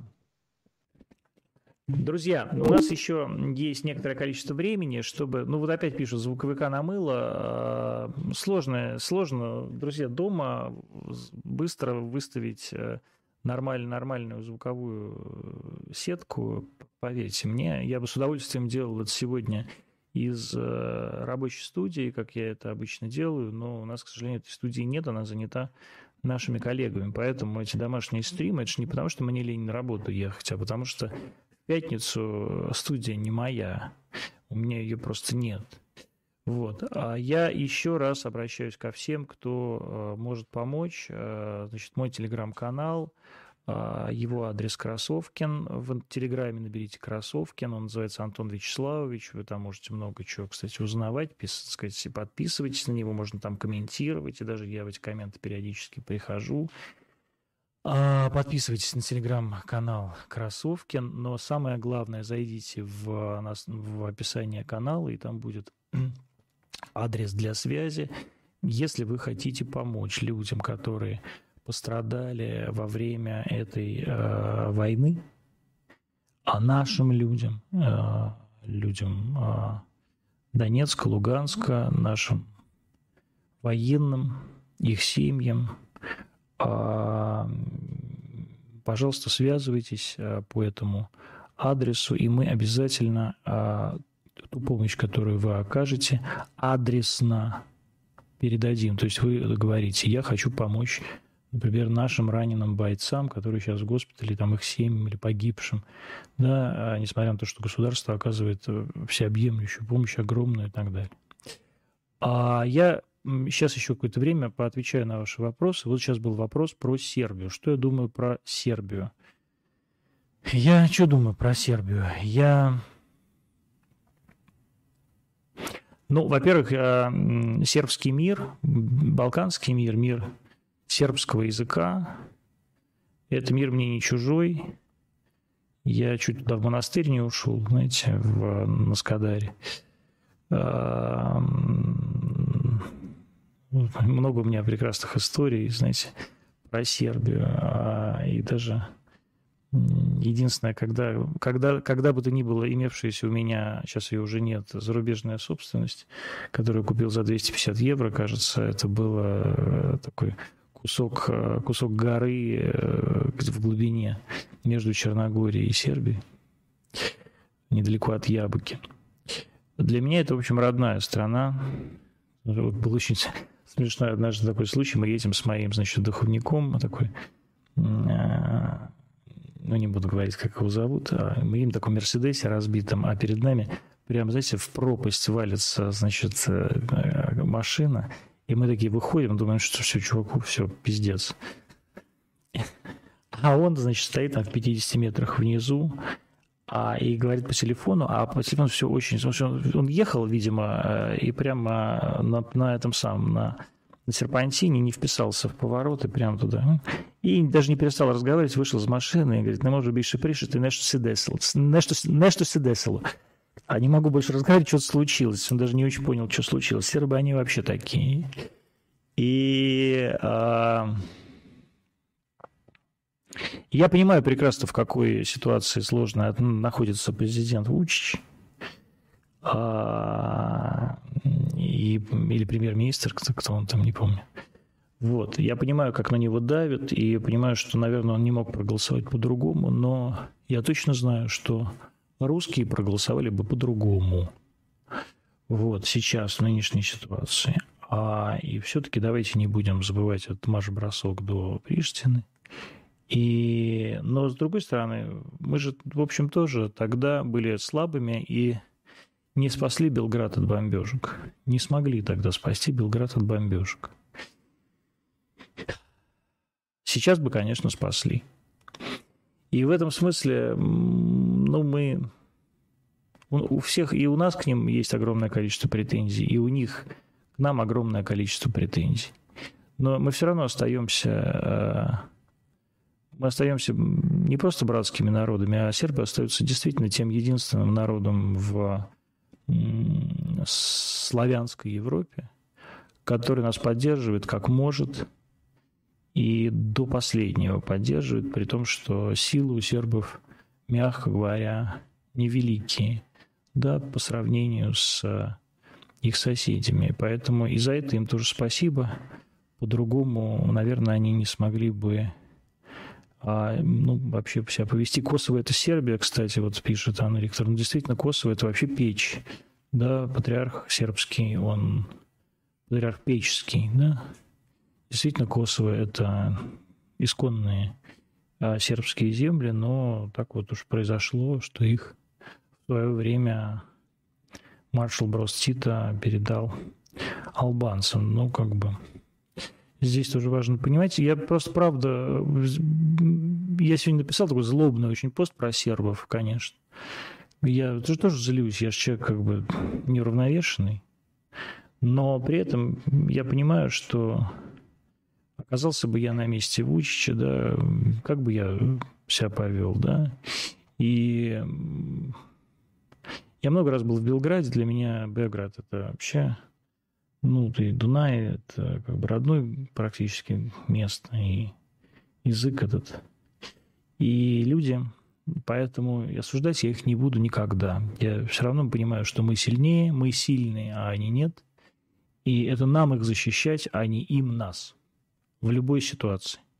И поэтому обижаться на тех, э, у кого не было другого варианта, довольно глупо, потому что нам все равно срать на этот СПЧ, ООН, потому что давайте будем реально смотреть на вещи. Мы этот ООН и придумали. Мы его организовали, мы его образовали, этот ООН. Он наш ООН. И поэтому, что там, какая генассамблея э, в виде Танзании, не знаю, Руанды, и Либерии и прочих, там сказать, людей нас откуда-то выгоняет, мы потом, наверное, разберемся. Но очевидно совершенно, что он требуется ООНу, да, то есть Организация Объединенных Наций требуется перестройка, масштабная перестройка и так далее. Антон, какой прогноз на, на победу Ли Пен? А вы знаете, у меня нет никакого прогноза на победу Ли Пен, то есть, как бы, я бы в прошлый раз, э, как на прошлых выборах, хотел бы, чтобы Марин Ли Пен победила, а сейчас я... Я бы этого хотел только потому, что это был бы очередной очередной, очеред, очередной штык в спину Евросоюза, который, конечно, должен быть а, развален, должен быть уничтожен, должен превратиться в какое-то совершенно другое образование, в котором и Россия тоже должна быть. То есть вот эта Лига наций, Европейская Лига наций, без России не может существовать, потому что Россия и есть Европа. Ведь вы понимаете, война, которую мы сейчас ведем, это не война с Украиной, да, потому что Украины нет, это Россия, а это война между нами и Западом, который считает себя Европой. А на самом деле Европа – это мы. Просто надо честно посмотреть, что такое. Просто сравнить вот эти две Европы. Да, и посмотреть, какая из них на самом деле принесла человечеству и миру больше горя и больше пользы. Какая Европа сжигала евреев, какая Европа отрубала руки в африканских, в африканских лесах из-за каучука – какая Европа уничтожала нации и города э, в крестовых походах или в наполеоновских завоевательных войнах. А какая Европа торговала рабами, какая Европа уничтожала Южную Америку, а какая другая Европа а, защищала всех остальных от восточных нашествий. Какая другая Европа освобождала Прагу и Вену? Какая другая Европа в конечном итоге победила того же самого Наполеона и создала в том числе эту Лигу наций? А, и чтобы там, как бы мы не выглядели сейчас в глазах читателей газеты «Нью-Йорк Таймс», но будем все-таки, ну, как-то смотреть и на себя э, тоже со стороны, но взвешенно. И вот я хотел бы чуть-чуть сказать. Сегодня вот есть такой человек, Илья Красильщик. Человек, он вам неизвестный, но при этом а, много лет возглавлявший там, по журнал «Афиша», даже бывший издателем, потом, так сказать, ушедший из этой афиши и э, работавший в Яндекс Лавке, теперь он, так сказать, уехал, а, потому что, конечно же, противно в полицейском государстве, да, ведь находиться с таким людям. Вот сегодня он прям выпустил методичку. Можете посмотреть, я просто не буду вам ее показывать. Я ее тоже не до конца читал, но там методичка прям по пунктам а первый пункт – никогда не верьте ничему, что говорят русские, говорит этот человек. То есть все, что говорят русские, это вранье. Просто вот забудьте а, просто об этом. Не пытайтесь даже на эту тему рефлексировать. Это все вранье. И вот у меня тут в этом смысле вопрос. Вопрос ко всем вам, вопрос ко всем людям, имеющим отношение к власти, к законодательной власти, которые смотрят э, сейчас, может быть, этот стрим или увидят это обращение к ним, вопрос конституционным юристам, вопрос конституционному суду. А мы действительно хотим таких граждан. А мы действительно хотим, чтобы они потом вернулись сюда, в страну, да, в которой они родились, и которую, да, они как бы считают своей, но которую они предают каждый день, продают каждый день, зарабатывают на этой продаже, покупая здесь себе недвижимость многокомнатную в ЦАО в Москве. Действительно ли мы хотим, чтобы у нас были такие граждане, или все-таки, может быть, можно внести поправки в Конституции о лишении гражданства? Да, люди здесь родились, но мы не хотим таких соседей. И мы считаем, что люди, которые так мерзко, так подло, так гнусно предают страну, в которой они родились, в принципе, достойны и конфискации имущества, которое, нажит, которое все нажито э, здесь, в этой стране, в нашей с вами стране, в моей стране. И если э, имущество русских людей на Западе отбирают э, просто по доносу, и более того, оно на них даже не записано, то почему мы терпим вот это вот все и до, как, до, как, до, какой, до какого времени, да, до какой поры мы еще готовы это терпеть. Я вот лично уже, честно говоря, не готов. И я поэтому очень вежливо обращаюсь к коллегам, которые могут э, этот вопрос изменить. Не пора, не пора ли бы уже все-таки очень вежливо, опять же, точечно а, и, и конфисковывать имущество у таких людей? Ну, потому что на это имущество они работают против России, против нас с вами. И э, лишать их в конечном итоге гражданства, если это позволит соответствующее решение Конституционного суда или поправки в Конституцию. Так. Если можно, еще вопросы. Давайте, потому что... А, есть вопрос сейчас. А, и а, я думаю, что мы сделаем сейчас под этим стримом а, голосование. Мы же можем сделать под ним? Не можем сделать. Давайте, в, ну, в Телеграме я уже сделал голосование. Зайдите в Телеграм Красовкин. Там такой вопрос поставлен. А, значит, э, надо ли лишать гражданства и конфисковывать имущество, или надо все-таки э, таких людей дождаться, арестовывать, но перед этим конфисковать имущество. У меня нет никаких сомнений, что имущество конфисковывать надо, если его конфискуют у всех. Сейчас на Западе просто вот просто воруют, да, то есть просто отнимают все. Вот сегодня чудом, это, кстати, прям огромная заслуга э, и МИДа, и Министерства культуры, лично Ольги Любимовой как министра культуры а что вот вернули, или, по крайней мере, завтра, по-моему, должны вернуть э, огромную коллекцию Эрмитажа, которая, так сказать, выставлялась где-то в Европе, да, и ее ведь тоже пытались арестовать, то есть они все пытаются украсть. Да, то есть им просто, им даже, им дай, дай хоть какое-то основание, они это сделают.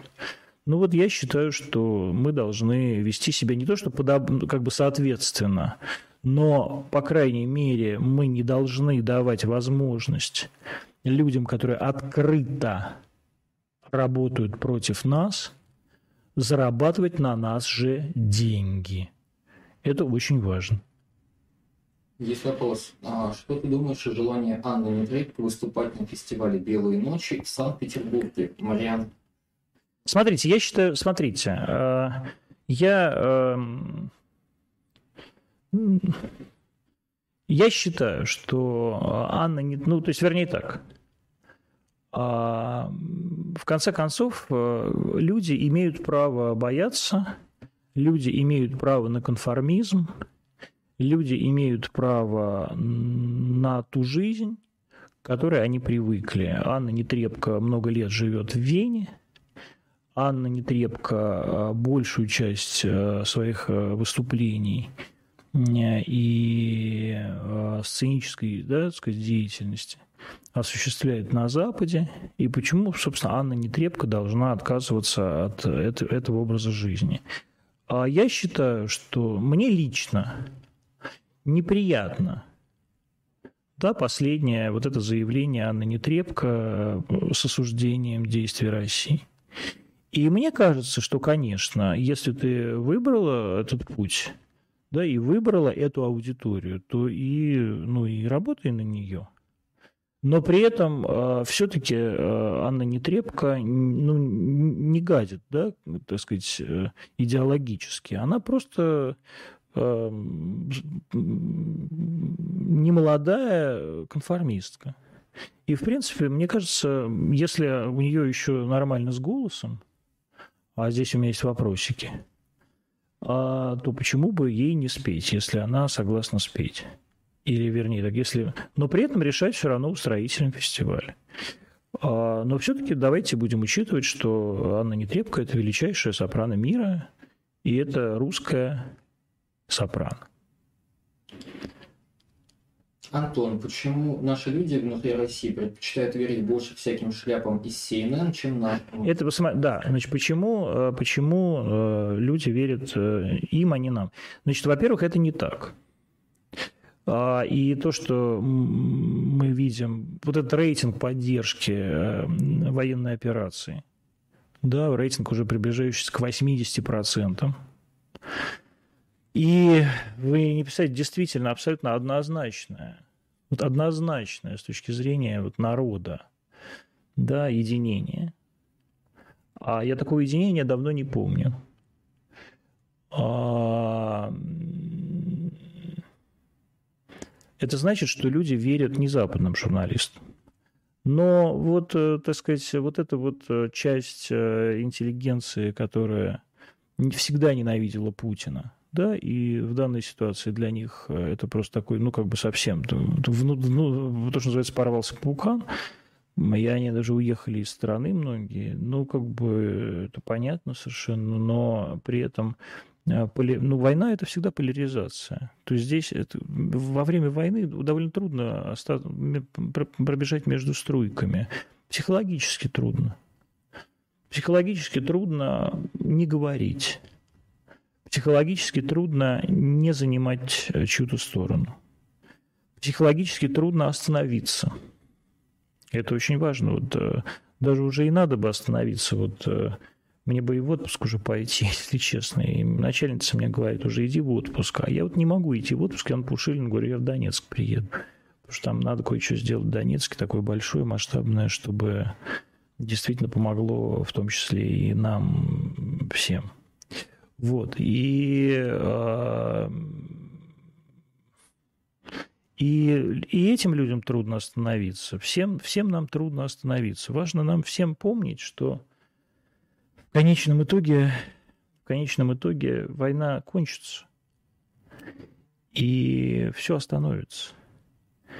И э, люди в большей э, своей части вернутся друг к другу, и нам придется э, вместе жить с большей частью людей. А, и люди должны будут понимать, что очень важно во всей этой ситуации и уметь прощать, и уметь замолчать. Потому что тогда ситуация... А, ну, потому что тогда уже не нужно будет занимать какую-то сторону, нужно будет занять только одну сторону. сторону. Когда закончится война, нужно будет занять сторону мира и, соответственно, сторону общего примирения – и в этом смысле мы все должны быть к этому готовы, и я абсолютно к этому готов. Я понимаю, я поэтому как бы говорю что про, про красильщика, ну, для меня, там, про Невзорова, потому что для меня они как бы эмблематические враги, но большинство людей, которые уехали сейчас, да, так сказать, от страха, от непонимания, от чего-то, это люди, которых, которых не за что винить. Они вернутся, и дай бог, чтобы они вернулись, и работали на восстановление Великой России. Красовский напился, спрашивает некто. Нет, пока еще не напился. Дудя судить вообще нужно. Вот я, кстати, считаю, что Дудя судить вообще не нужно, потому что Дудь э, как раз никаких политических таких особых заявлений не делал. Или вот там, например, тот же самый э, Ургант. ну, Дмитрий Сергеевич Песков назвал Ивана Андреевича Урганта выдающимся патриотом. Я не считаю, что Ваня выдающийся патриот, но при этом я считаю, что Ваня выдающийся профессионал, невероятный совершенно артист, и если он вернется на наше телевидение, это будет огромное счастье для телевидения, и для всех, для нас. Собчак предатель? Нет, конечно, Собчак не предатель никакая. Абсолютно Собчак журналист и прекрасный журналист. И я хочу сказать, что я много лет работал в паре с Ксенией Анатольевной, у нас был дуэт с Ксенией Анатольевной, и дуэт, так сказать, литературный, и дуэт телевизионный, и дуэт общественно-политический. И Ксения невероятно выросла как профессионал, и, и я в последнее время ей восхищаюсь. Я не согласен с огромным количеством вещей, которые она делает или говорит, но это совершенно не важно. Они не подлые, она не подлая баба, они не опасные, она не предатель, она человек со своей точкой зрения, которую она очень аккуратно и очень профессионально высказывает. Я, если кто-то из вас набросится на Ксению Анатольевну с калашами и вилами, я закрою ее своим телом. Вот что я вам хочу сказать. А вы не забыли, как стояли под портретом Бандеры вместе? Вы знаете, не забыл я, как стоял под портретом Бандеры вместе. Точно так же, как не забыл, как я стоял а, вместе с ней на следующие, через три недели после этого на российском линкоре, по-моему, русском линкоре в Севастополе. А когда этого мы фотографировались э, в каких-то нелепых э, одеждах, в каких-то, в, как, в каких-то сектах и так далее, у нас был такой, это был такой формат. Мы в каких-то нелепых одеждах фотографировались в нелепых местах и писали репортажи. И это я придумал этот формат. Каюсь, да. И я могу вам сказать, как это было. Эти, эти вышиванки, это, сука, этот э, пластиковый венок принесли из э, киностудии Медовженко. Значит, э, в это рядились какие-то какие массовочные артисты. И я говорю, нет, я в этом, сука, не пойду, нас убьют. Она говорит, да ладно, не убьют, со мной не убьют. И я понимаю, что это, конечно, полная хуйня, потому что могут и с ней убить. Вот, то есть мне было очень страшно. Я просто не знал, что хохлы такие тупые. То есть они реально все, и вы тоже это воспринимаете за чистую монету. Но вот вы понимаете, что вот два мудака пришли ряженые, абсолютно ряженые мудаки пришли в КМДА, то есть прямо в сердце а, запрещенного в России правого сектора в тот момент. И висит вот там огромный портрет этого Степана Андреевича Бандеры. И я ей ржу и говорю, посмотри, Бандера. А она говорит, ты не ржи так. Потому что сейчас могут вот действительно убить. Но не убили. А поэтому, вы знаете, вы думаете по этому поводу все, что хотите, но мне не стыдно ни за одну строчку, которую вот я написал в этом дуэте. Можете купить эту книгу, она издана. Я вот сколько можно оправдываться уже и забейте уже. Ну, задают вопросы люди. Ну, я, я отвечаю, я вспоминаю, мне, может, приятно, приятно про это и вспомнить задолбали уже про это спрашивать. Ну, действительно, задолбали, действительно, ничего там в этом нет. Просто действительно давайте найдем какие-то еще фотографии, все их со- составим и посмотрим, как это было. Антон, есть публичные люди, чьи действия удивили вас со знаком плюс.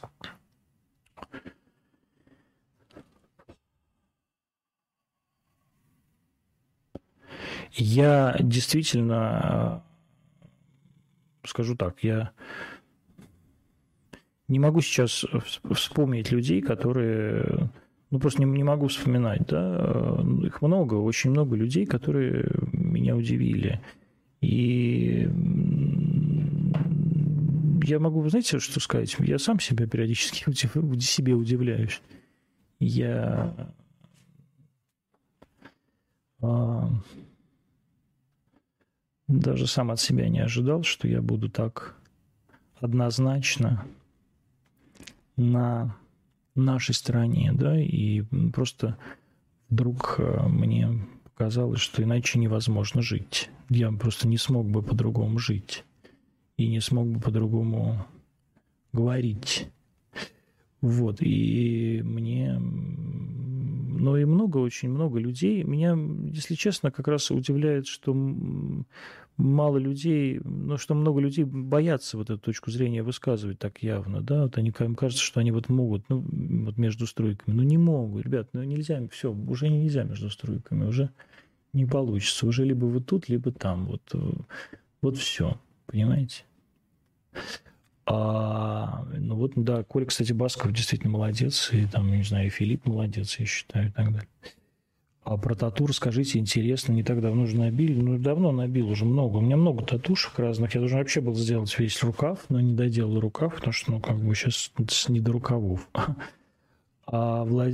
про Владимира Вольча в итоге никто не сказал. Ну, как ты все не сказал? Я вчера сказал, э, был вообще весь огромный эфир сам про антонимов вместе с Мишей Дегтяревым, да, и я что-то сказал про это, и все говорили про, про него. Он был действительно человек абсолютно выдающийся. Вот в нем было что-то такое, что-то из э, абсолютно прошлой жизни, такой, знаете, до ельцинской даже жизни. Он был абсолютно, знаете, если в греческой это, перек... смотреть с точки зрения греческой мифологии, он был из титанов, а не из богов. Он еще был такого хтонического периода человек. То есть он был как человек каких-то каких таких правил и каких-то таких такой манеры поведения, которая э, современным миром вообще абсолютно не считывалась. И в, этой, в, этом, в этой тоне, в нем а, в, он и видел же э, все будущее, которое с нами случалось. То есть он был абсолютный пророк. Он был не, на самом деле невероятный человек. Я вот с ним много раз встречался и много раз разговаривал. У нас были разные совершенно с ним разговоры. Однажды, я помню, мы идем, значит, это какая-то, вот я сегодня уже сказал Дамирону, а я не помню, с кем это. Ну, наверное, это были, кстати, естественно, дебаты Прохорова с Жириновским. И мы идем такие, значит, по этому коридору Останкина на втором этаже. А, и они идут навстречу нам, и он, значит, с Прохором говорит, привет. А мне говорит, так, ко мне иди, что ты на него работаешь? Ко мне иди, я тебе в два раза больше заплачу. Хватит на него работать. Тогда Миша э, получил, занял третье место, а Жириновский четвертый. Вот. Но он был абсолютно невероятный, конечно, очень настоящий, настоящий, выдающийся человек, которых сейчас практически не осталось. Есть еще? Где университет Натальи Нестеровой, спрашивают меня. А вот я черт его знает. Я, более того, я никогда, честно говоря, я даже там работал, даже один год там как-то давно учился, там, 30 э, лет назад. А, и потом там преподавал а, несколько лет. Э, но при этом я никогда не видел, по-моему, Наталью Нестерову. Вот мне так кажется. Или видел, но один раз, но не помню, как она выглядела. Я даже не знаю, где она, что, что с университетом, не, не, не понимаю вообще. Понимаете, он вот э, в 92-3 году был довольно э, интересным, по крайней мере, в гуманитарном, в гуманитарном своем э, таком корпусе. А потом я просто увидел, что он стал абсолютно бессмысленным. Ну, так вот я могу сказать. Спрашивает отношение к Рамзану. Я вижу, да, ваше отношение к Рамзану Кадырову. Вы знаете, у меня нет никаких отношений с Рамзаном Кадыровым. Я э, считаю, что Рамзан человек а, вообще героический. Вот может, вы можете относиться к нему как угодно. Вы можете, он может, может вам не нравиться. Он может быть вам абсолютно чужой. Но человек, который сам лезет под пули да, в войне и собой прикрывает своих ребят, это героический человек. И человек с однозначной позицией такой вот, это героический человек. Я считаю Рамзана Кадырова героем России. Вот и все. Можете меня сейчас просто облить серной кислотой за это. Я действительно искренне так считаю, потому что есть какие-то вещи первичные, а, про которые я вот сейчас сказал, а есть вещи, которые меня не интересуют в данной ситуации где есть черные и белые, где полутонов больше нет. И Рамзан сейчас находится со мной на одной стороне, и дай бог я нахожусь на одной стороне с Рамзаном. Я считаю его... Я, вот, здесь, знаете, есть люди, которые невероятно вырастают с годами. И я прямо вижу, как вырос Рамзан Ахматович. и каким действительно большим э, человеком, вот даже не политиком, а просто большим человеком он стал. И это меня абсолютно восхищает. Вы сталкивались в жизни с Владимиром Зеленским? Если я... я никогда не сталкивался с Владимиром Александровичем Зеленским. Это очень странно. Я однажды его, вернее так, я однажды видел Владимира Александровича Зеленского в коридоре этого самого киностудии Давженко в Киеве. Что-то мы там снимали, и он, ну, как бы, вот, понимаете, да? Но мы никогда не были знакомы, не были даже представлены. Это очень странно, потому что как бы все мои друзья и с ним знаете, по крайней мере, по два заказника провели. А, ну или как минимум одну программу. А вот с, с ним нет. Ну потому что я вообще, как бы я не про юмор, не про, не про КВН, не про, не про комедии. Я вообще не знаю юмористов. Вот мне как бы я с ними не знаком. Я считаю, что вот как бы юморист, он очень неплохой. И... А дальше я уже прокомментировал как-то в прошлом эфире. Да, друзья, я, по-моему, уже два часа в эфире. Давайте последний какой-то вопрос и будем... будем... Спрашивают, общаешься ли ты с? Я в а, последнее время не общаюсь с Сережей, ну просто потому что мы, у нас нет повода общаться, но тем не менее Сергей мой друг, Сергей мой товарищ, Сергей а, фактически ну, член моей семьи, и ничего, что ничего не может в жизни такого произойти, чтобы изменило эти аксиомы. Я очень надеюсь, что Сережа все будет хорошо, и Сережа и вы не будете задавать просто больше этих вопросов. Но как бы вы увидите скоро Сергея, и все будет, все будет замечательно. Сергей молодец, и э, я восхищаюсь его талантом, его организаторскими способностями, его продюсерскими способностями, его работоспособностью. Я люблю его семью, я люблю его жену и его детей. И, короче, он мой брат. А, и вот давайте на этом и закончим. Спасибо вам, дорогие друзья. Два часа мы были с вами. Целую вас всех. До встречи.